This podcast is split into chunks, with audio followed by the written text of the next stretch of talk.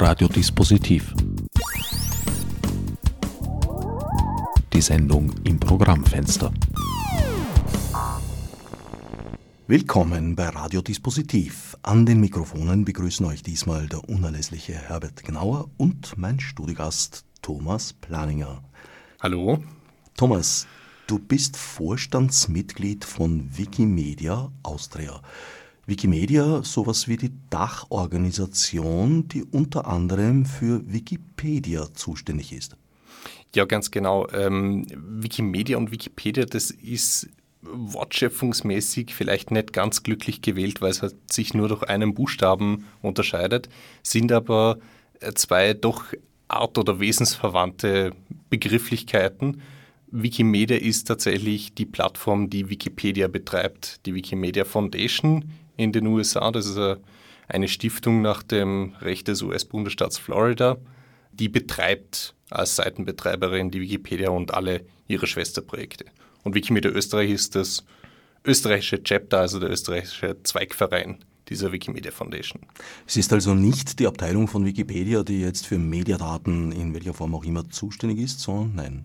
Ja, erneut schlechte begriffliche Wahl, aber Wikimedia hat tatsächlich erstmal nichts mit Medien zu tun, zumindest nicht mit Bildmedien, sondern halt allgemein mit der ähm, zur Verfügungstellung dieser Plattform. Unsere Medienabteilung, wenn man so will, oder unsere Medienplattform, die wir in der Wikipedia nutzen, heißt Wikimedia Commons.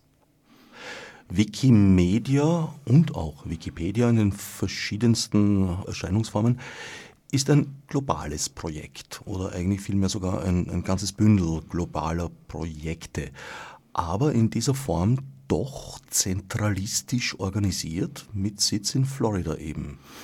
Ja, wobei mit Sitz in Florida stimmt nicht einmal mehr. Ähm, ich habe gesagt, das ist gegründet nach dem Recht des US-Bundesstaats Florida. Mittlerweile sitzt Wikimedia wie so viele andere ähm, Technologiegiganten auch in San Francisco da wo sich also auch Google, Facebook etc., also die ganzen großen IT-Konzerne mittlerweile niedergelassen haben in dieser Bay Area, da sitzt auch Wikimedia mittlerweile. Und auch zentralistisch geführt ist natürlich bei Wikipedia ähm, ein bisschen, na wie soll man sagen, äh, fehlgeleitet, weil ganz so wie bei Google oder Facebook, wo halt tatsächlich eine Person oder ein Vorstandsgremium an der Spitze steht und bestimmt, was gemacht wird, ist es ja bei Wikimedia nicht. Also Wikimedia ist tatsächlich die einzige der Top 10 Webseiten weltweit, bei denen die Inhalte nicht jetzt von einem Vorstandsgremium entschieden werden können.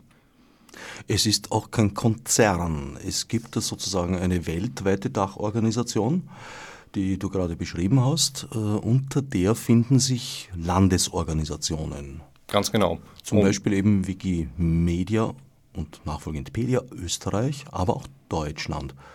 Wie sieht es da mit der Selbstständigkeit aus? Grundsätzlich sind das zwei eigenständige Vereine. Also Wikimedia Deutschland und Wikimedia Österreich sind jeweils eigenständige Vereine nach deutschem bzw. österreichischem Vereinsrecht gegründet, die auch weitestgehend eigenständig agieren können und insofern mit der Wikimedia Foundation dann verknüpft sind, dass es sogenannte Chapter Agreements gibt, also Vereinbarungen zwischen diesen Vereinen und der Wikimedia Stiftung in den USA, äh, wo vereinbart wird, beispielsweise wie mit den Namensrechten Wikimedia Wikipedia umgegangen wird, welche Vertretungsleistungen Wikimedia Österreich für die Wikimedia Foundation hier übernimmt und dann natürlich der ganz große Aspekt der Finanzierung, der fällt tatsächlich dann hauptsächlich in den Bereich der Wikimedia Foundation, weil, wie du wahrscheinlich weißt, die Wikipedia tatsächlich vollkommen spendenbasiert ist also die einzige der großen Webseiten der Welt, ich habe schon gesagt, die siebthäufigst aufgerufene Webseite der Welt, die völlig und komplett und zur Gänze spendenfinanziert ist. Und von diesen Spendengeldern, die die Wikimedia Foundation hauptsächlich einnimmt, geht ein kleiner Teil als Budget dann an Wikimedia Österreich und an Wikimedia Deutschland. Wie ist da die Trennung zwischen den Ländern? Gibt es da unterschiedliche Sprachausgaben? Nein, Deutsch ist Deutsch. Nein, Deutsch ist Deutsch. Also bei uns tatsächlich nicht. Wir unterstützen auch nicht nur die deutschsprachige Wikipedia als Wikimedia Österreich.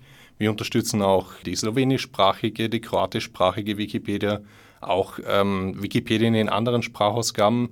Im Rahmen der demografischen Entwicklung der letzten Jahre haben wir beispielsweise auch begonnen, jetzt die persischsprachige Wikipedia zu unterstützen, weil es tatsächlich auch Benutzer gibt, die jetzt in Österreich leben, die persische Sprache oder ich glaube, das ist Farsi äh, sprechen und sich da entsprechend engagieren.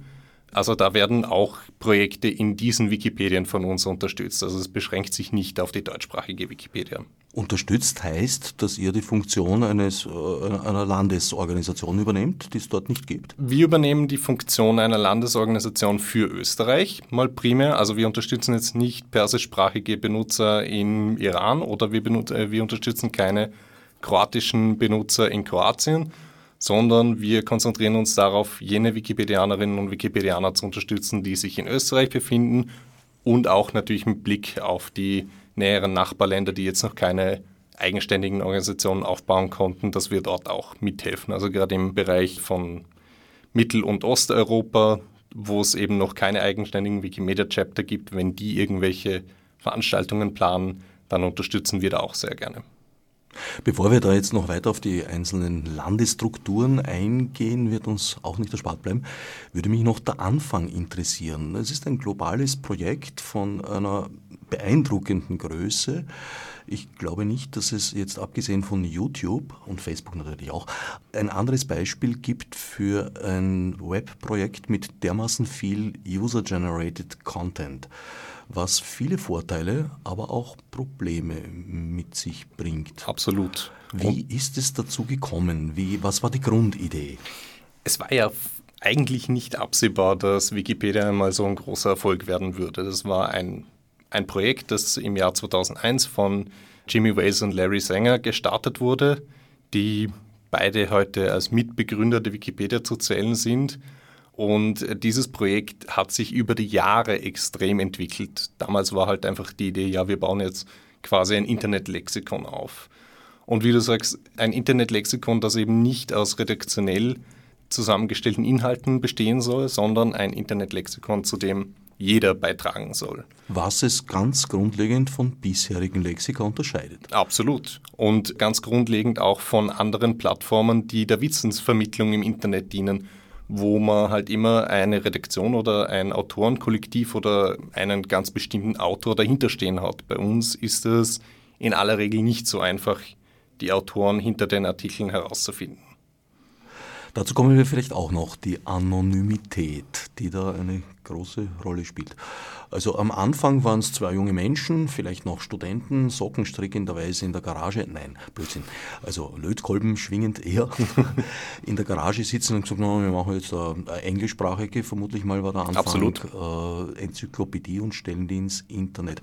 Obwohl, äh, fällt mir gerade ein, dass das prominente Standardwerk weltweit zu dem Zeitpunkt, die Enzyklopädie Britannica, sehr früh im Internet war. Absolut, die waren sehr früh im Internet, die gab es auch noch eine Zeit lang parallel zu uns und auch all diese anderen Projekte. Ich kann mich erinnern, wie ich ähm, in die Oberstufe gekommen bin, da wurde uns ausgeteilt die Microsoft Encarta. Das war auch ein, ein Projekt von Microsoft, so eine Enzyklopädie aufzubauen. Äh, ich glaube, auf zwei oder drei CDs wurde da ein relativ umfangreicher enzyklopädischer Schatz aufbereitet. Aber beide Projekte, sowohl die Enzyklopädie äh, Britannica, die ja schon sehr lange bestand, als auch die Microsoft Encarta, die es noch nicht sehr lange gab, lang. wurden quasi ähm, ja, mehr oder weniger kannibalisiert durch die Wikipedia. Also wir haben erfolgreich zum Tod dieses jahrhundertealten Standardwerks beigetragen, was jetzt nicht unbedingt unser Ziel war, aber doch schon zeigt, was für eine Macht und ähm, was für eine Stellung Wikipedia mittlerweile auch innehat, wenn es um Wissensverbreitung und Wissensvermittlung geht. So ein Netzwerk, das Wikimedia und die Wikipedien äh, heute darstellen, wächst allerdings kaum von selber. Also da braucht es schon planvolles Vorgehen, würde ich mal vermuten. Planvolles Vorgehen, aber ein Stück weit auch Glück, muss man auch ehrlich dazu sagen, weil es konnte niemand absehen, dass sich dieses Internetprojekt von Larry Sanger und Jimmy West tatsächlich zu so einem Erfolg auswachsen würde. Maßgeblichen Anteil daran hat sicherlich ein Stück weit der Internetgigant Google, der aus uns nicht näher bekannten Gründen Wikipedia bereits relativ früh, relativ hoch in seinen Suchergebnissen gerankt hat. An das kann ich mich gut erinnern. Genau, also ich weiß nicht genau wieso und es weiß auch niemand innerhalb der Wikipedia-Strukturen genau wieso. Google bevorzugt anscheinend. Und ich meine, jetzt ist es offensichtlich, wieso sie es tun, weil nun mal die Informationen bei uns relativ zuverlässig sind und relativ ähm, viel abdecken. Aber Google hat auch schon relativ früh Wikipedia-Artikel bevorzugt und damit natürlich zu unserer Popularität maßgeblich beigetragen. Es mögen auch lizenzrechtliche Gründe eine Rolle gespielt haben, weil möglich, die ja. Enzyklopädie Britannica zum Beispiel war ja äh, zumindest jahrelang nur über ein Online-Abo erreichbar. Also eigentlich eine frühe Form bezahlten Content durchzubringen, die gescheitert ist. Richtig. Und äh, Google hat erkannt, dass Wikipedia den großen Vorteil hat, dass unsere Inhalte frei zugänglich sind. Und zwar so frei zugänglich sind, dass sogar nicht einmal ähm, kein Zugangsentgelt in welcher Art auch immer gezahlt werden muss, sondern dass alle Inhalte der Wikipedia auch frei weiterverwendbar sind. Also Google-Nutzer, die von Google auf Wikipedia-Artikel weitergeleitet wurden, hatten den Vorteil, sie mussten nichts dafür zahlen, dass sie diese Information abrufen konnten und sie konnten die Information auch noch per Copy and Paste einfach übernehmen.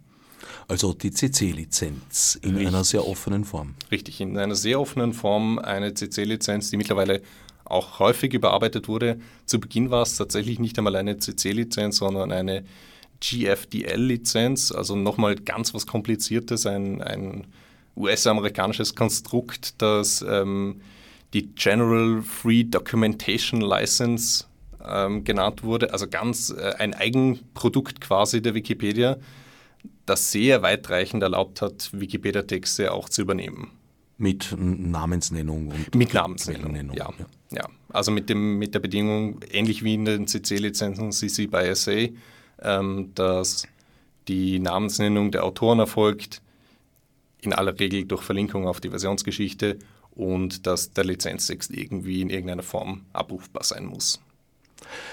User-Generated Content hat wie auch äh, ja, von Experten und Expertinnen äh, generierter Content natürlich das Problem, irgendwer muss überprüfen, ob das stimmt.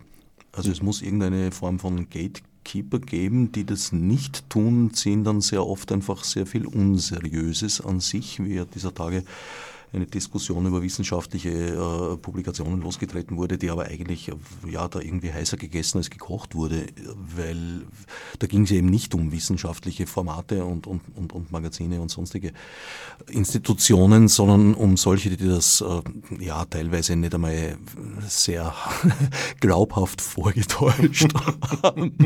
Also wenn man diese Kongresse gebucht hat, war man schon selber schuld, wenn man sich was anderes als Sightseeing erwartet hat. Und Desinformation. So gibt es bei Wikipedia Redaktionen, die bestimmte Inhalte betreuen. Das war bei den klassischen äh, Enzyklopädien auch so. Der Unterschied ist, dass die Menschen damals bezahlt wurden für diese Tätigkeit, während sie heute gratis erfolgt, was ein gewisses Maß, ein sehr hohes Maß an Begeisterung erfordert, weil hier geht es um Selbstausbildung. Ausbeutung, was wiederum, wie ich aus eigener Erfahrung aus anderen Projekten weiß, äh, dafür sorgt, dass ein gerüttelt Maß an Leuten, die dazu bereit sind, oft genialische Maniacs sind und, sagen wir mal vorsichtig, schwierige Charaktere. Absolut. Also ähm, Wikipedia zieht wie alle anderen offenen Projekte offenbar schwierige Charaktere an. Aber äh, wie du sagst, es ist wichtig, dass jemand diese Gatekeeper-Funktion auch übernimmt. Also zum einen brauchen wir ständig einen neuen Fluss, einen nie versiegenden Fluss an Neuautorinnen und Neuautoren, der leider in den letzten Jahren anstatt zu einem reißenden Fluss eher zu einem bescheidenen Bächchen geworden ist. Zum anderen brauchen wir aber auch jemanden, der darauf schaut, was denn diese Neuautorinnen und Neuautoren oder sogar die nicht angemeldeten Benutzer zur Wikipedia beitragen. Und ein entscheidender Baustein in dieser Entwicklung war sicherlich 2007 äh, die Einführung der sogenannten gesichteten Versionen. Was das bedeutet, ist, es ist letztlich ein, eine Art Firewall. Wir haben uns durch diese gesichteten Versionen vor ganz offensichtlichem Vandalismus geschützt. Jeder weiß, der Bearbeiten-Knopf bei den meisten Wikipedia-Artikeln ist recht einfach aufzufinden. Der ist immer an der gleichen Stelle bei den Artikeln. Man kann draufklicken, man kann den Artikel bearbeiten, man kann alles Mögliche reinschreiben. Sehr häufig, äh, ich sage mal, werktags von 8 bis 12 Uhr kommen sehr häufig von IP-Adressen großer Schulen sehr wertvolle Beiträge, wie zum Beispiel Max ist doof. Das wird dann in alle möglichen Artikel hineingeschrieben. Und früher, also vor 2007, war es halt so, dass diese Beiträge dann sofort für jeden sichtbar waren. Also da konnte es dann auch sein, dass einmal ein paar Minuten lang Max ist doof im Artikel über Albert Einstein zu lesen war. Das soll natürlich so nicht sein und ist einer ernsthaften Enzyklopädie auch abträglich. Deshalb haben wir uns 2007 dafür entschieden, diese gesichteten Versionen einzuführen, die im Grunde genommen nichts anderes sind als ein Filter. In diesem Filter verfangen sich zunächst einmal alle Beiträge von nicht angemeldeten oder erst kürzlich angemeldeten Benutzern, die noch nicht diese sogenannten Sichterrechte haben. Und es braucht dann jemanden, der sich diese Beiträge nochmal anschaut und quasi auf einen Button klickt, ja, die Änderung ist okay, die kann so angezeigt werden.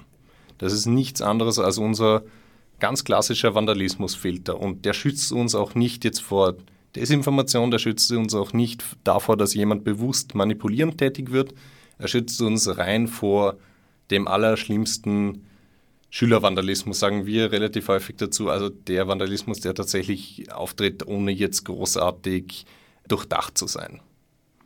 Tatsächlich, das ist gerade angesprochen, auf dem Website bzw. im YouTube-Channel der Gruppe 42 erscheint derzeit im 14-Tage-Abstand, glaube ich, eine Serie äh, gestaltet von Markus Fiedler und Dirk Pohlmann unter dem Namen Geschichten aus Wikihausen.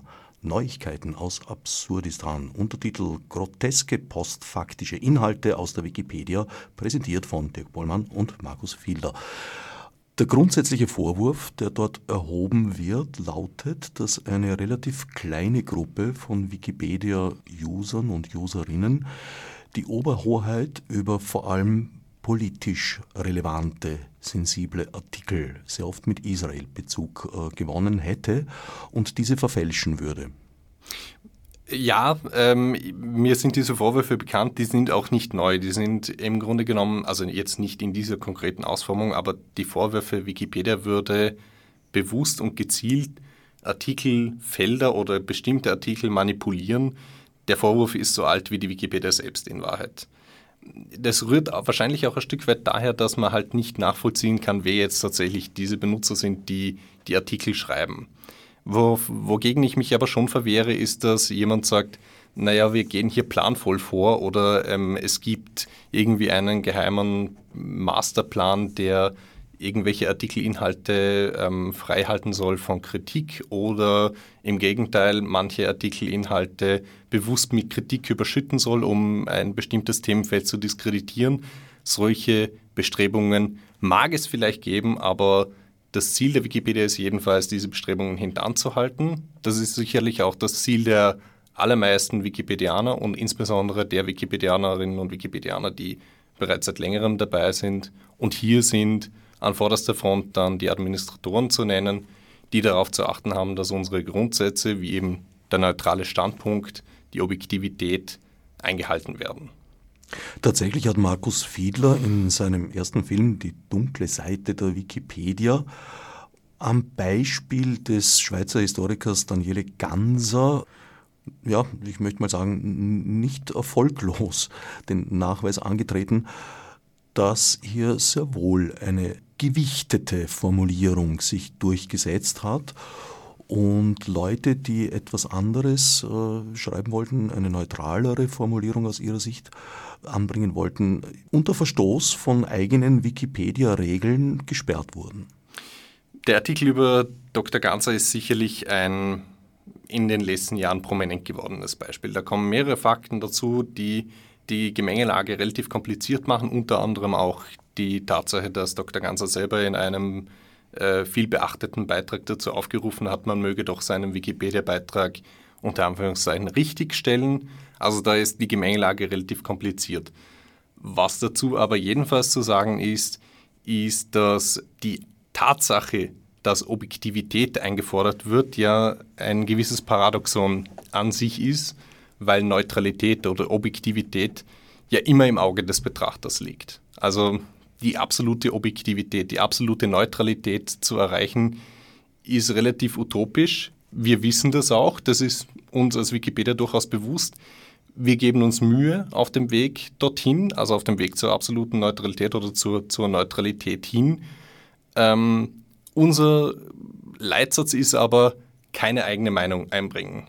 Das machen die meisten Benutzer, wie ich beispielsweise, auch so, dass sie um Artikelfelder, zu denen sie ganz klare, ganz äh, pointierte Meinungen haben, einen weiten Bogen machen. Ich würde mir beispielsweise niemals anmaßen, einen Artikel zu bearbeiten zu einem Themenfeld, wo ich eine klare politische Meinung dazu habe, weil ich weiß, da tue ich mir, selbst wenn ich mir vornehme, diesen Artikel neutral zu bearbeiten, schwer, einen neutralen Standpunkt einzunehmen, der meinen eigenen politischen Standpunkt möglicherweise hinterfragen könnte. Da gibt es aber jetzt Themen, die äh, dermaßen, würde ich sagen, virulent sind, dass es gar nicht möglich ist, einen neutralen Standpunkt einzunehmen. Absolut. Also es gibt äh, Themenfelder, bei denen das ganz, ganz schwierig ist. Ähm, ich sage immer, der Klassiker unter diesen Themenfeldern ist tatsächlich ähm, der Nahostkonflikt.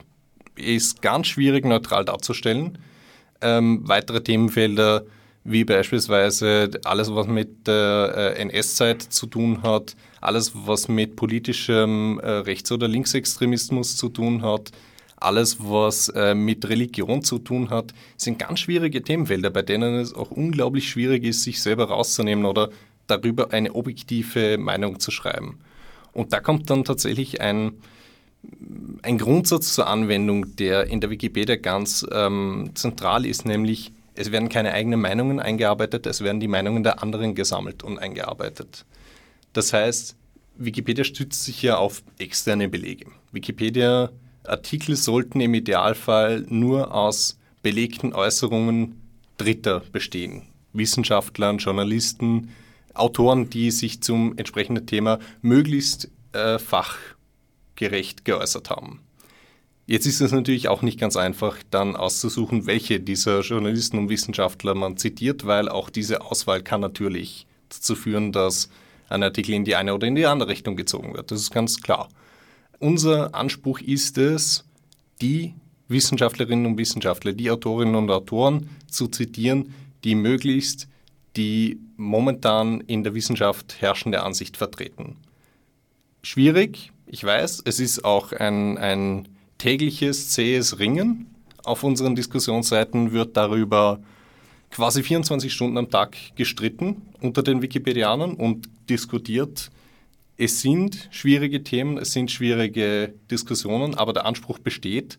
Und jeder, der uns vorwirft, wir würden bewusst und planmäßig Artikelinhalte in die eine oder in die andere Richtung ziehen wollen, der hat noch nie so eine Diskussion erlebt, weil diese Diskussionen werden absolut mit aller Härte und mit allen sachlichen und teilweise auch leider unsachlichen Argumenten geführt. Also die Wikipedianerinnen und Wikipedianer sind da sich ganz klar ihrer Verantwortung bewusst und versuchen auch diese Objektivität, die geboten ist, jedenfalls zu erreichen. Naja, die Objektivität ist ja so eine Sache als Freund von Egon Friedel sehe ich darin ein grundlegendes äh, philosophisches Problem, auf das wir jetzt nicht näher eingehen wollen, wer sich dafür interessiert. Äh, die ersten, ich weiß gar nicht wie viele Ausgaben, weil im Druck sind es 50 Seiten gewesen.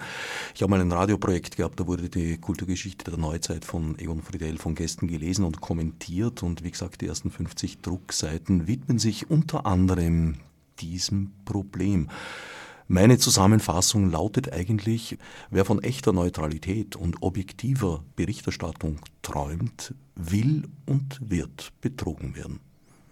Das mag sein, Wikipedianer sind solche Träumer. Wikipedianer wollen offenbar betrogen werden. Zurück zum Vorwurf. Eben äh, wird hier insinuiert, wie man so schön sagt, äh, dass hier eigentlich Propaganda betrieben wird, dass hier sehr wohl Menschen ihre persönliche Meinung äh, anbringen, teils, äh, ja, wie soll ich sagen, äh, recht vorsichtig und, und äh, wohl dosiert halt äh, Formulierungen in die eine oder andere Richtung umformen. Was tut man da dagegen? Das sind ja äh, eben sehr oft äh, Dinge, die gar nicht eindeutig zu objektivieren sind. In der Wissenschaft, okay, da hat man vielleicht widersprüchliche äh, Theorien. Vor 150 Jahren hätte Wikipedia die Hohlwelttheorie sicherlich als ernsthaften Artikel gebracht und wahrscheinlich den Einstein irgendwie als suspekten Outsider gesehen zunächst. Nicht lang, aber doch eine Zeit lang. Wie geht man jetzt aber in, in, in Bereichen, die überhaupt einer subjektiven Einschätzung unterliegen, wie zum Beispiel eben Politik und alles, was damit zusammenhängt, und das ist verdammt viel. Wie geht man damit um? Ist natürlich ganz schwierig. Also wie gesagt, die Diskussionsseiten dieser Wikipedia-Artikel sind eigentlich das zentrale Instrument, um solche Konflikte, wenn nicht zu lösen, so doch zumindest zu bearbeiten. Es ist nämlich so, dass Wikipedia-Artikel immer oder meistens im Konsens entstehen. Da ist in aller Regel nicht ein Autor beschäftigt dran, sondern es ist eine Vielzahl von Autoren dran beschäftigt, die sich darum kümmern, dass Artikelinhalte bearbeitet, überarbeitet, aktualisiert, äh, neu hinzugefügt werden. Und all diese Änderungen sind für jeden einsehbar. All diese Änderungen sollten im Idealfall auf Konsens stoßen. Also alle am Artikel beteiligten Benutzer und im Idealfall alle anderen Benutzer auch sollten den Änderungen zustimmen können. Passiert das nicht, muss ein Konsens auf der Diskussionsseite gesucht werden. Dann geht es also ans Diskutieren und das kann teilweise seitenlang passieren. Und es kann auch teilweise über Jahre geschehen. Es kann auch teilweise sein, dass dann kein Konsens herauskommt, weil die Positionen so verhärtet sind und so weit auseinander liegen, dass eben kein Konsens zustande kommt. In aller Regel ist es dann so, dass die Bearbeitungen entsprechend dann halt nicht vorgenommen werden können. Das kann dann auch dazu führen, dass manche Inhalte in Artikeln fehlen, weil man sich nicht darauf einigen konnte, wie man das darstellt, ob man es darstellen soll und in welcher Form es einfach dann aufscheinen soll. Das kann durchaus vorkommen. Gut für diejenigen, die darauf achten möchten, dass derartige Inhalte nicht vorkommen, weil das Nicht-Auftauchen eines Inhalts kann ja durchaus auch ein Ziel sein ähm, schlecht für all diejenigen, die das gern drin hätten, weil etwas nicht zu schreiben ist immer besser als etwas unneutral zu schreiben. Das obliegt allerdings äh, zunächst einmal dem ersten Sichter und dessen subjektiver Einschätzung. Da habe ich beizusteuern, dass ich, darauf kommen wir vielleicht auch noch zu sprechen, nicht als angemeldeter äh, Wikipedia-User, sondern als anonymer, allerdings mit fixer, also immer wiederkehrenden IP-Adresse, hatte ich äh, zwei Einträge mal hinzugefügt zu zwei Artikeln. Das eine war über den Regisseur Dieter Haspel und das zweite war über den im heurigen früher verstorbenen Autor Heinz Rudolf Unger. Beide hatte ich interviewt. Bei beiden ist es ja, möglicherweise das eins der letzten Radiointerviews, auf jeden Fall so ziemlich die letzten beim Haspel auf jeden Fall, äh, wo sie aus ihrem Leben erzählen. Gut, als Unger starb, kam ich irgendwie auf die Idee, ich könnte das dort ja verlinken und habe das getan, die Radiosendung im Archiv der Freien Radios. Und während ich das getan habe, ist mir eingefallen, das kann ich beim Haspel eigentlich auch gleich machen. Habe das auch gleich dort getan. Wie ich mit dem Haspel fertig war, sehe ich, das wurde beim Unger abgelehnt unter irgendeinem Hinweis, den ich mittlerweile vergessen habe. Habe ich mir gedacht, okay, gut, da streiten wir jetzt auch nicht drum und schaue beim Haspel nach. Dort wurde er in diesen Sekunden bereits akzeptiert. Also ich habe äh, eigentlich für dieselbe Handlung zweimal konträre Reaktionen erhalten. Und diese Reaktionen, diese konträren Reaktionen wird man immer bekommen in einem Projekt, in dem unterschiedliche Menschen tätig sind. Also es ist sehr stark anzunehmen, dass es nicht der gleiche Benutzer war, der deine beiden Änderungen in diesem Fall gesichtet hat. Korrekt. Ähm, weil sonst wäre ein bisschen schizophren wahrscheinlich. Ähm, aber es ist natürlich ganz klar, wenn unterschiedliche Benutzer tätig sind, die legen Regeln, die es auch in der Wikipedia gibt, um Gottes Willen, es gibt Regeln für fast alles in der Wikipedia, aber die legen diese Regeln auch unterschiedlich aus. Und nicht nur die legen die Regeln unterschiedlich aus, sondern auch die Administratoren legen die Regeln unterschiedlich aus. Also es gibt momentan um die 200 Administratoren in der deutschsprachigen Wikipedia, die die großen Entscheidungen zu treffen haben. Ich glaube, darauf kommen wir nachher eh noch zu sprechen. Bitte darum, ja. Auch die legen natürlich Regeln unterschiedlich aus. Das ist äh, auch so eine subjektive Geschichte. Man soll nur nicht denken, das wäre alles in einem redaktionell betreuten Lexikon oder in einer redaktionell betreuten Enzyklopädie ganz anders.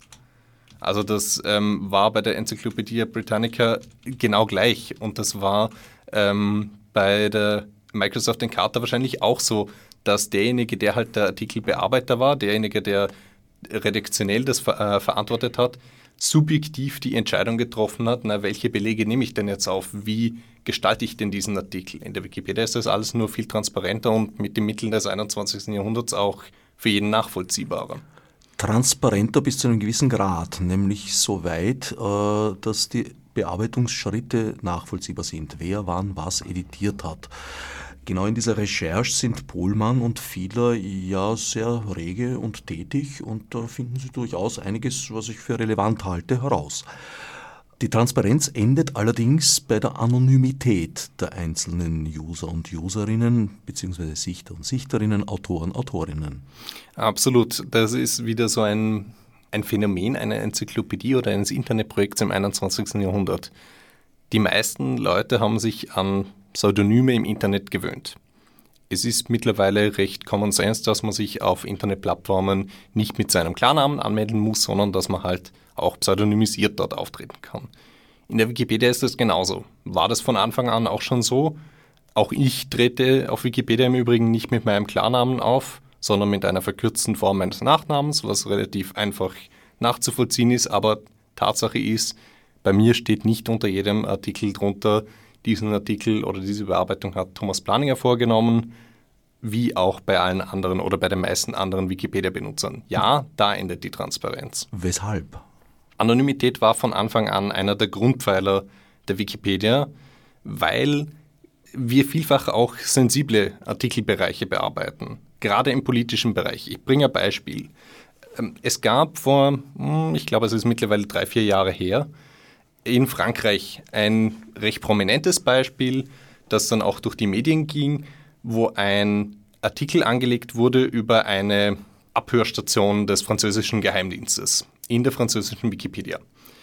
Dieser Artikel wurde zunächst akzeptiert, wurde später gelöscht und von einem Administrator wiederhergestellt. Und dieser Administrator war so unvorsichtig oder war vielleicht auch so naiv oder vielleicht auch einfach nur gutgläubig und hat unter seinem Klarnamen, also unter seinem tatsächlichen Namen bearbeitet. Wenige Tage darauf hat er Besuch bekommen vom französischen Geheimdienst, von zwei Agenten, zwei netten Herren, die ihn besucht haben zu Hause und ihm klar und unmissverständlich zum Ausdruck gebracht haben, dass das Handeln, das er hier im Internet an den Tag gelegt hat, gegen französische Gesetzgebung verstoßen würde, dass sie ihn strafrechtlich dafür zur Verantwortung ziehen würden. Wohlgemerkt, er hat den Artikel nicht angelegt. Er hat keinerlei Inhalte zum Artikel hinzugefügt. Er hat nur die Wiederherstellung des Artikels veranlasst. Und diese beiden Herren sind tatsächlich hinter ihm stehen geblieben, während er sich in seinen PC setzen musste und den Artikel erneut löschen musste. Also das ist schon so etwas, wo man vielleicht die Pseudonymisierung verstehen kann, ein Stück weit auch. Nebenbemerkung, die Geschichte hatte insofern ein Happy End unter Anführungszeichen, als dass natürlich wenige Sekunden später ein Administrator, der sich nicht in Frankreich befand, sondern in Französisch-Guyana oder wo auch immer oder in Angora oder einem Land, auf das die französische Jurisdiktion jedenfalls keinen Zugriff hat, den Artikel wiederhergestellt hat und damit hatte sich die Geschichte. Und äh, nachdem die Medien das aufgegriffen haben, war das auch für den entsprechenden französischen Administrator kein Problem mehr. Aber man sieht, wo Klarnamensnennung gerade in politisch sensiblen Artikelfeldern zu Problemen führen kann für Autorinnen und Autoren. Und darum auch gibt es diese äh, sehr starke Bestrebung, die Anonymisierung der Autoren zumindest pseudohalber aufrechtzuerhalten. In dem Zusammenhang stellt sich auch die Frage der medienrechtlichen Verantwortung, die in diesem Fall bei der Landesdachorganisation Wikimedia liegt. Nein, du schüttelst den Kopf. Nein, eben gerade nicht. Das ist das Interessante äh, daran. Jetzt kommt ein bisschen der Jurist in mir raus medienrechtlich verantwortlich für die Inhalte der Wikipedia ist tatsächlich die Wikimedia Foundation in den Vereinigten Staaten. Und zwar nach der Rechtsprechung und gesetzlichen Situation der einzelnen Länder, in denen publiziert wurde. Das ist äh, in der Tat eine schwierige Frage. Ähm, wir haben mittlerweile mehrere Gerichtsurteile, sowohl aus Österreich als auch aus Deutschland, in denen tatsächlich Wikimedia Österreich und Wikimedia Deutschland versucht wurden, äh, verantwortlich zu machen, und zwar nach der Rechtsprechung Österreichs bzw. Deutschlands. Das ist insofern schwierig, als dass, wie gesagt, äh, Seitenbetreiber rein rechtlich die Wikimedia Foundation in den USA ist und daher an sich US-Recht darauf anwendbar ist. Was jetzt aber natürlich den Einzelnen nicht aus der Verantwortung lässt. Der einzelne Autor ist nach wie vor für seine Beiträge verantwortlich, sofern man ihn namhaft machen kann. Aber ist es nicht auch so, dass der Tatort auch jener ist, wo die Artikel konsumiert werden? Absolut. Also auch das Drittland, wo ein User, eine Userin auf die Inhalte zugreift? Ja, das gilt für österreichisches Recht. Im österreichischen Medienrecht bestimmt sich das Recht tatsächlich nach dem Tatort. Das gilt aber nicht für US-amerikanisches Medienrecht. Um nach US-amerikanischem Medienrecht wäre zu klagen in den Vereinigten Staaten. Das heißt, maßgeblich für Klagen gegen Wikipedia-Inhalte wäre, wenn man sich gegen den Seitenbetreiber die Wikimedia Foundation wendet, tatsächlich US-amerikanisches und in diesem Fall wahrscheinlich äh, Recht des Staates Florida oder Recht des Staates Kalifornien, je nachdem, ob dort Sitzland oder Stiftungslandprinzip gilt. Wie immer, wenn man juristisches Terrain betritt, alles sehr kompliziert. Man fragt drei Leute und bekommt vier Meinungen. Absolut. Deswegen wollen wir uns auf diesen grundsätzlichen Irrweg erst gar nicht verlaufen. Zurück zur Konstruktion, zur Verantwortlichkeit, zur Bearbeitung einzelner Sachartikel. Tatsächlich ist es ja so, dass eben eine doch recht kleine Gruppe von Leuten oft sehr wichtige Artikel unter ihrer Fuchtel hat, jetzt mal respektlos ausgedrückt, und damit allerdings auch natürlich vielleicht das Verlangen gegeben sein könnte, die Organisation hier zu unterwandern, um tatsächlich bewusst Propaganda zu betreiben. Wie schützt ihr euch davor? Zunächst einmal ja, das kommt vor wir sehen das auch. Das ist durchaus ein Phänomen, das auftritt, dass Personen versuchen, bestimmte ähm, Artikelfelder oder Artikelbereiche ähm, sich einzuverleiben und dort dann mit der Zeit auch ihre ähm, Sichtweise verstärkt einzubringen. Wir schützen uns insofern davor, dass so etwas fast nie widerspruchsfrei passiert. Also gerade die Artikelfelder, in denen es interessant wäre, sich entsprechend zu engagieren, ich denke jetzt hier auch ein sehr umstrittenes Themenfeld in der Wikipedia an den Bereich Homöopathie beispielsweise, wo diese Gefechte zwischen Homöopathiegegnern und Homöopathiebefürwortern schon seit Jahren geführt werden. Impfgegner und Ihnen werden da wahrscheinlich auch. Auch das, richtig. Ähm, auch Reichsbürger haben wir in den letzten Jahren verstärkt gemerkt, diesen Trend. All das passiert, aber es passiert nie widerspruchsfrei. Dafür sorgt tatsächlich auch immer noch die kritische Masse. Also die Leserinnen und Leser, die ja auch jederzeit in die Rolle der Autorinnen und Autoren schlüpfen können, verhindern, dass tatsächlich solche Bestrebungen überhand gewinnen können, weil es immer irgendjemanden gibt, der sagt, ja Moment, aber das ist jetzt nicht sehr, äh, sehr neutral, was hier steht oder das kann jetzt aber nicht deren Ernst sein, dass das so im Artikel drin steht. Und daraus entspinnt sich dann ein Diskurs. Dann werden andere darauf aufmerksam, dann schauen andere drüber. Dann gibt es das äh, Instrument der sogenannten dritten Meinung, also dass noch jemand von außen drauf schaut und sagt, naja, äh, schaut mal her, so und so kann man das auch noch sehen oder ich halte diese oder jene Variante für die neutralere. Also dann entspinnt sich der Diskurs. Was sehr unwahrscheinlich ist, ist, dass ein Artikel bearbeitet werden kann in eine bestimmte Richtung und es fällt niemandem auf. Das ist eigentlich ausgeschlossen, außer wenn es jetzt um wirklich Themengebiete ginge, die niemanden interessieren. Dort macht es keinen Sinn, die Artikel in eine bestimmte Art und Weise zu verändern. Um manche Artikel gibt es regelrechte Edit Wars, wie der Fachbegriff lautet. Äh, naja, wie ist das jetzt zu unterscheiden? Ob hier eine lebhafte Diskussion stattfindet oder ob ein, ein, eine Gruppe sich zum Bus organisiert und da jetzt eine, einen Unfriendly Takeover Angriff reitet. Die Unterscheidung ist relativ wichtig in der Wikipedia tatsächlich. Also diese Edit Wars oder Bearbeitungskriege sind ein Phänomen, das seit Beginn der Wikipedia auftritt und bedeutet, dass Artikelversionen zurückgesetzt werden. Und zwar immer wieder von einer Seite auf die Variante, die ihr genehm ist, von der anderen Seite auf die Variante, die der anderen Seite genehm ist. Das geht regelmäßig so hin und her und mit der Zeit werden auch keine Argumente mehr ausgetauscht, sondern es werden einfach nur die Versionen zurückgesetzt. Das nennen wir einen Edit War. Und diese Edit Wars sind bei uns laut unseren internen Richtlinien verboten. Das heißt, wer sich an einem solchen Edit War beteiligt, wird auch gesperrt. Da gibt es Benutzersperren, die können zeitmäßig ähm, vergeben werden oder auch dauerhaft. Das entscheiden dann die Administratoren. Aber jedenfalls Edit Wars sind verboten, weil was wir nicht haben wollen, sind diese Edit Wars. Was wir haben wollen, sind angeregte Diskussionen. Und äh, wir nennen das dann einen fortgesetzten Editor. Das ist, äh, wenn jemand einen Diskussionsgegenstand, der schon einmal Teil eines solchen Editors war, also der schon mehrfach zurückgesetzt wurde, erneut zurücksetzt, dann beteiligt er sich am Editor und dabei ist uns in erster Linie auch mal egal, ob der davon wusste, dass dieser Gegenstand bereits Streitgegenstand war, weil wir hier tatsächlich nicht davon ausgehen, dass jemand, der völlig unvermittelt in ein Artikelfeld hineinstolpert, zielgerichtet dann genau den Konfliktpunkt findet, der bereits bisher Stein des Anstoßes war. Also naja, nachdem Ganser sehr umstritten ist und zwar aus meiner Sicht, also ich bin Daniele Ganser selbst begegnet, habe ein Interview mit ihm geführt oder zwei sogar und muss feststellen, naja, der Mann weiß schon, wovon er spricht und das ist nicht von der Hand zu weisen und äh, im Prinzip weist er vor allem ja auf Widersprüchlichkeiten in offiziellen Darstellungen hin, die tatsächlich bestehen, würde ich mal sagen. Beim Artikel über Dr. Ganser ist halt kommt halt, wie gesagt, eine relativ große Gemengelage zusammen. Zum einen die Tatsache, dass er halt selber dazu aufgerufen hat, seinen Wikipedia-Artikel in eine bestimmte Richtung zu überarbeiten, was uns grundsätzlich schon mal skeptisch stimmt, wenn eine Person haben möchte, dass eine bestimmte Änderung am Artikel vorgenommen wird. Zum anderen kommt dazu, dass eine recht große und recht unüberschaubare Zahl von Medienberichten, aber auch Fachautoren mittlerweile Dr. Ganser halt klar als Verschwörungstheoretiker bezeichnen. Diese Medienberichte und diese Fachautoren kann man halt auch nicht völlig ignorieren und völlig ausblenden.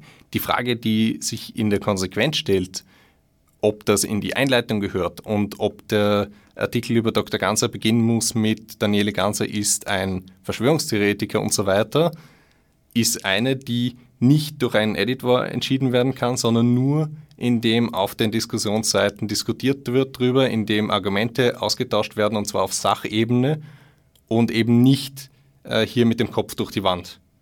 Wie dem auch sei, da steht eine Veranstaltung ins Haus. Ich habe heute Kontakt gehabt mit Stefan Bartonek, einem der Betreiber des Websites und des YouTube-Channels der Gruppe 42. Es wird eine Konferenz geben unter dem Namen Vivi, Wikihausen, Wikipedia. Am 13. Oktober wird sie stattfinden, angeblich im 13. Bezirk. Näheres habe ich noch nicht herausgefunden. Es ist ein Trailer zu finden auf eben jenem YouTube-Channel, der jetzt, sagen wir mal, subjektiv nicht unbedingt eine ausgewogene Veranstaltung erwarten lässt. Dennoch hat er gemeint, also das sei eine Unterstellung meinerseits und er würde sich sehr freuen, möglichst viele Wikipedianer und Wikipedianerinnen dort begrüßen zu können, insbesondere dich und andere Vorstandsmitglieder lädt er herzlich ein. Es kämen bereits einige und da denke ich mir, ja, es gibt sicher streitbare Geister bei euch, wie wir schon festgestellt haben und einige davon äh, haben sicher viel Kritik zu üben. Wie gesagt, die Form, wie hier Kritik geübt würde, erinnert mich jetzt nicht an eine ausgestreckte Hand. Aber würdet ihr sie dennoch ergreifen? Also ich bin jedenfalls zu jedem Dialog bereit. Ich sage auch nicht grundsätzlich, dass Kritik an Wikipedia falsch ist. Es gibt vieles, was man an Wikipedia kritisieren kann. Es gibt sicherlich auch Punkte, die der Herr Filler in seinem ähm, Fernsehbeitrag aufgebracht hat, die durchaus diskutierenswürdig sind. Und wie gesagt, es gibt ja auch Probleme tatsächlich mit einzelnen Benutzergruppen, die versuchen, Artikelfelder zu okkupieren. Nur, wie gesagt, wir versuchen das ja auch hintanzuhalten als Wikipedia. Also einen Dialog über diese Probleme würde ich keinesfalls ausschlagen. Kurze Frage, darf ich deine E-Mail-Adresse an Stefan Bartonek weitergeben? Bitte gerne. Also wie gesagt, ähm, ein Dialog über diese Thematiken muss man nicht scheuen, glaube ich. Wir haben auch gute Argumente, warum wir die eine oder andere Kritik nicht teilen. Aber wir wissen auch, dass die eine oder andere Kritik durchaus angebracht ist. Und wir sind auch dankbar, wenn uns jemand Lösungsvorschläge präsentiert, wie wir mit diesen Problemfeldern umgehen könnten innerhalb der Wikipedia. Im Grunde glaube ich ja, dass ihr euch in einer Problemsituation findet, die jeder basisdemokratisch organisierten Institution früher oder später ansteht. Ja, ähm, überall wo Menschen zusammenkommen, gibt es Diskussionspunkte, gibt es Reibungspunkte. Jeder versucht seine persönlichen Interessen durchzubringen. Das ist, glaube ich, auch relativ nachvollziehbar. Wenn man sich selber den Anspruch gibt, neutral zu sein und objektiv zu sein, dann begibt man sich natürlich in die Problematik hinein, dass man gerade diese Anspruchshaltungen, die man selber hat, nie verwirklichen kann, nie, niemals hundertprozentig verwirklichen kann, weil man ja selber immer eine subjektive Meinung auf alle Streitgegenstände hat. Das heißt, Wikipedia befindet sich da tatsächlich in der unangenehmstmöglichen Situation. Wir möchten neutral sein und haben uns das auch als Ziel gesetzt und wissen aber gleichzeitig, dass wir uns da unglaublich schwer tun damit.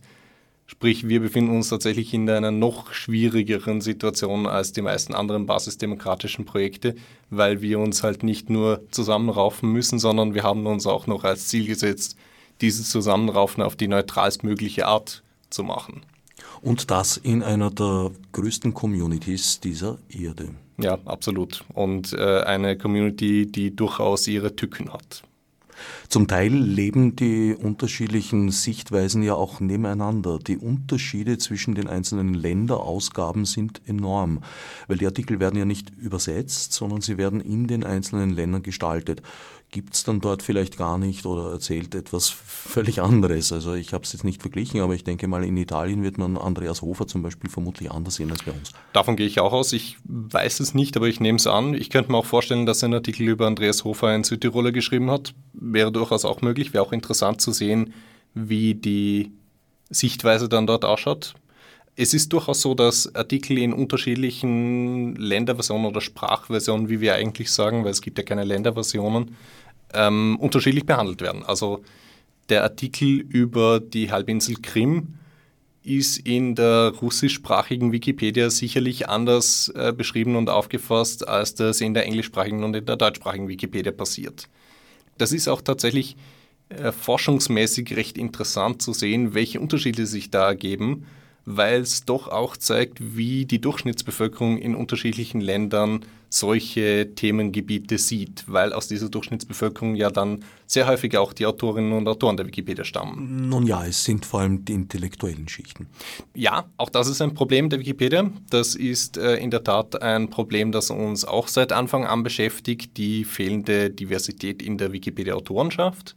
Es ist tatsächlich so, dass der durchschnittliche Wikipedia-Autor männlich zwischen 30 und 40 und mit einem Hochschulabschluss ausgestattet ist. Da fallen jetzt nicht alle Wikipedianerinnen und Wikipedianer rein, aber ja, wir rekrutieren uns hauptsächlich aus intellektuelleren Schichten. Ja, wir haben ein Problem damit, dass wir zu wenig Frauen in unserer Autorenschaft haben. Ja, wir haben ein Problem damit, dass wir sehr Euro- oder Europa- und äh, Nordamerika-zentristisch sind all das sind Problemfelder, die uns bekannt sind und die insbesondere die Wikimedia Foundation auch seit einigen Jahren jetzt aktiv angeht, indem sie bewusst und gezielt versucht, Projekte umzusetzen in Schwellenländern, versucht, gezielt Projekte umzusetzen, mit denen Frauen zum Editieren angesprochen werden sollen. Also all diese Problemfelder sind bekannt und werden tatsächlich jetzt auch adressiert.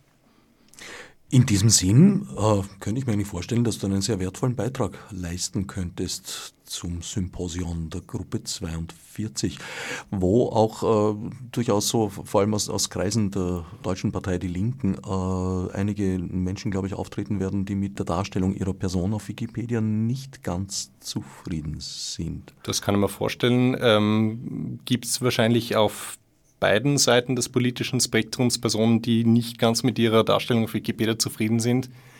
Wie gesagt, ein Problem, mit dem wir immer schon kämpfen, was auch damit zusammenhängt, dass wir halt eine gewisse Neutralität ähm, aufbringen müssen. Es gab den bekannten Fall äh, eines deutschen äh, ehemaligen äh, Stasi-Agenten, der für die Linken dann im Bundestag saß und der äh, tatsächlich Wikimedia Deutschland dann geklagt hat, dass die ähm, Stasi-Tätigkeit aus dem Artikel entfernt werden muss. Wikimedia Deutschland hat, wie ich bereits erwähnt habe, ähm, nicht das Recht, in Artikelinhalte einzugreifen, ist nicht Seitenbetreiber. Aber das deutsche Gericht hat geurteilt, dass die Weiterleitung von wikipedia.de auf die deutschsprachige Wikipedia so lange nicht erfolgen darf, wie äh, dieser Inhalt nicht aus dem Artikel gelöscht wurde. Also das, ähm, da sind wir da, dann bewegen wir uns wieder in einem Bereich, in dem man fragen kann, was ist hier noch Meinungsfreiheit, was ist noch öffentliches Interesse, wo fängt staatliche Zensur an?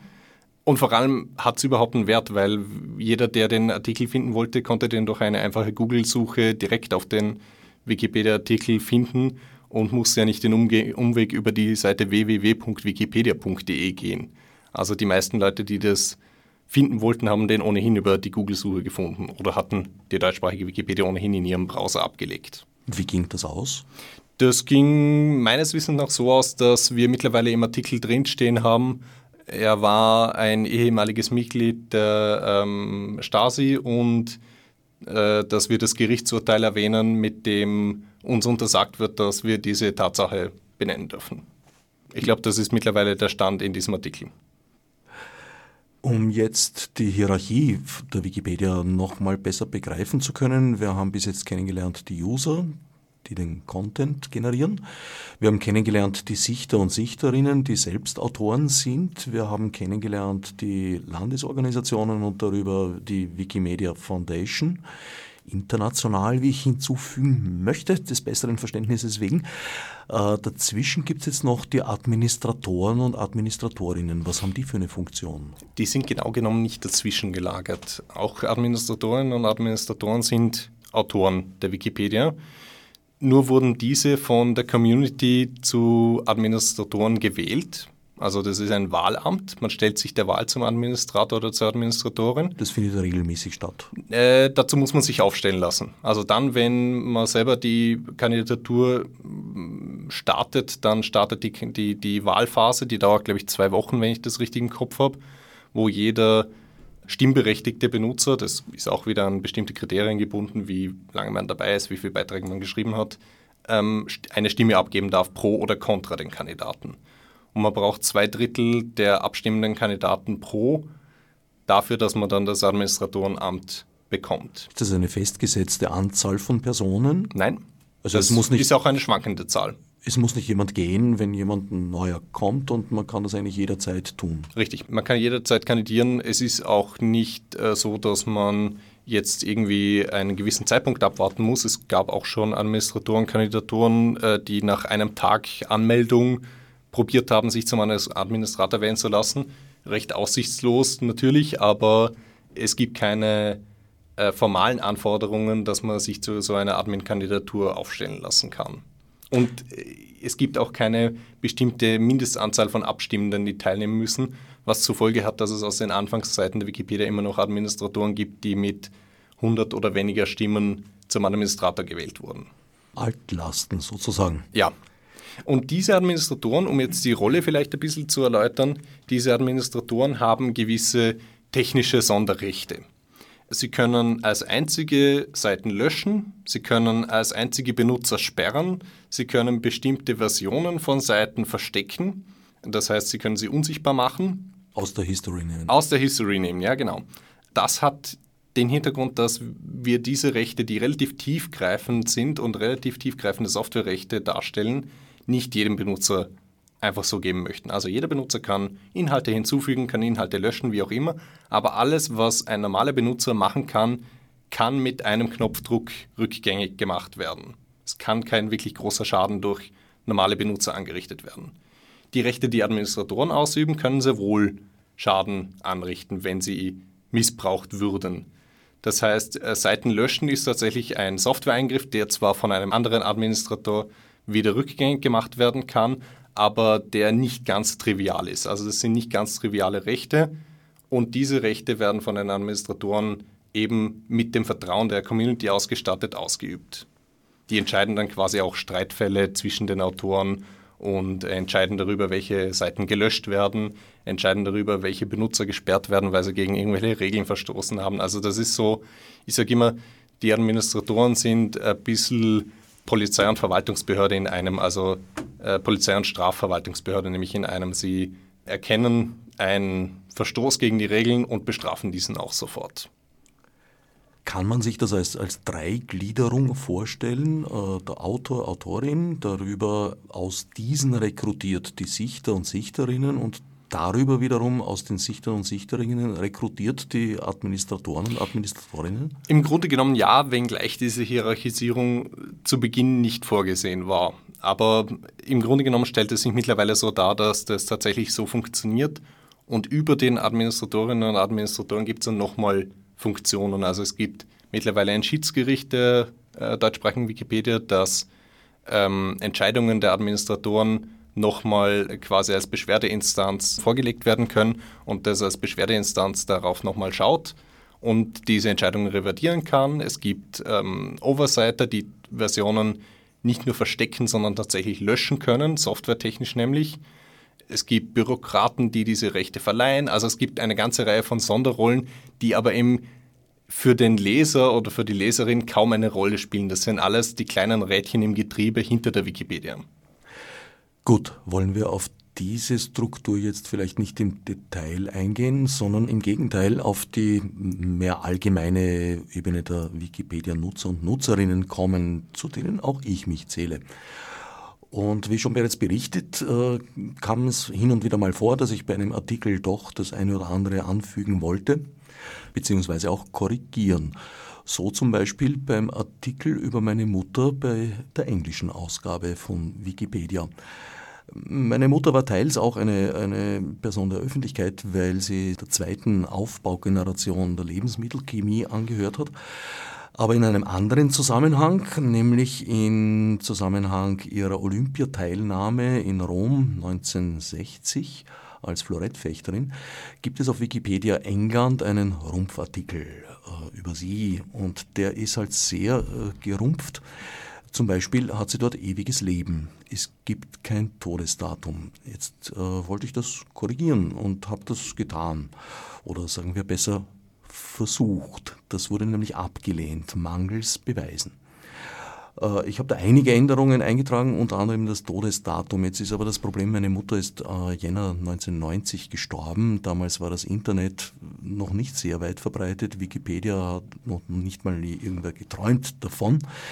Daher gibt es keine Online-Referenzen, die ich beifügen wollte. Also eine Kopie äh, der Todesurkunde ist derjenige Redakteur nicht darauf eingestiegen, auf das Angebot. Genau, durfte auch nicht. Eine Kopie der Todesurkunde wäre für Wikipedia keine brauchbare Quelle. Das hört sich jetzt auf den ersten Blick ein bisschen absurd an, aber eine Todesurkunde ist für uns eine sogenannte Originalquelle. Originalquellen wie beispielsweise Tonscherben bei einer Ausgrabung oder Urkunden oder Originalfotos, sind für uns keine zuverlässigen Quellen. Quellen im Sinne der Wikipedia sind nur Publikationen von Dritten. Das heißt, ein Wissenschaftler oder ein Journalist oder ein Autor müsste schon einmal über diese Quelle, über diese Originalquelle nämlich oder Bezug nehmend auf diese Originalquelle etwas geschrieben haben, damit wir diese Quelle zitieren könnten. Wikipedia zitiert nur Sekundärquellen, keine Primärquellen. Das heißt, wenn wir jetzt in dieser Radiosendung Informationen über meine Mutter besprechen, dann könnte ich das als Referenz angeben? Absolut, dann wäre es eine Quelle, weil wir uns hier in dieser Radiosendung als Sekundärquelle eignen. Selbst wenn wir das auf Deutsch tun? Selbst wenn wir das auf Deutsch tun. Die Sprache ist grundsätzlich kein Hindernis. Ich meine, die englischsprachigen Kollegen würden wahrscheinlich Probleme haben, das zu verifizieren. Sie würden dann vielleicht bei einem deutschsprachigen Kollegen nachfragen, ob das tatsächlich in dieser Quelle äh, stimmt, ob das auch tatsächlich vorkommt. Aber grundsätzlich ja, auch Quellen auf Deutsch könnten in der englischsprachigen Wikipedia verwendet werden. Genauso wie wir in der deutschsprachigen Wikipedia natürlich auch Quellen auf Englisch verwenden. Na, das wollen wir doch gleich ausprobieren. Also, meine Mutter hieß mit Mädchennamen Zuber.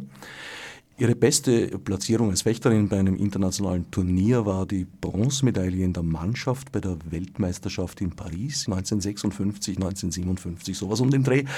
Äh, ihr Todesdatum Jänner 1990.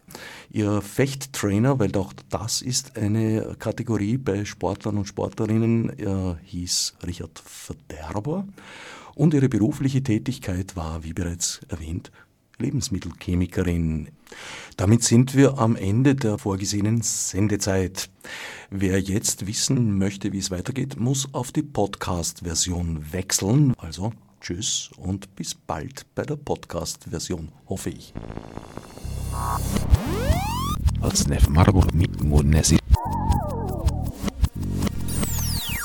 Fichte subsidiar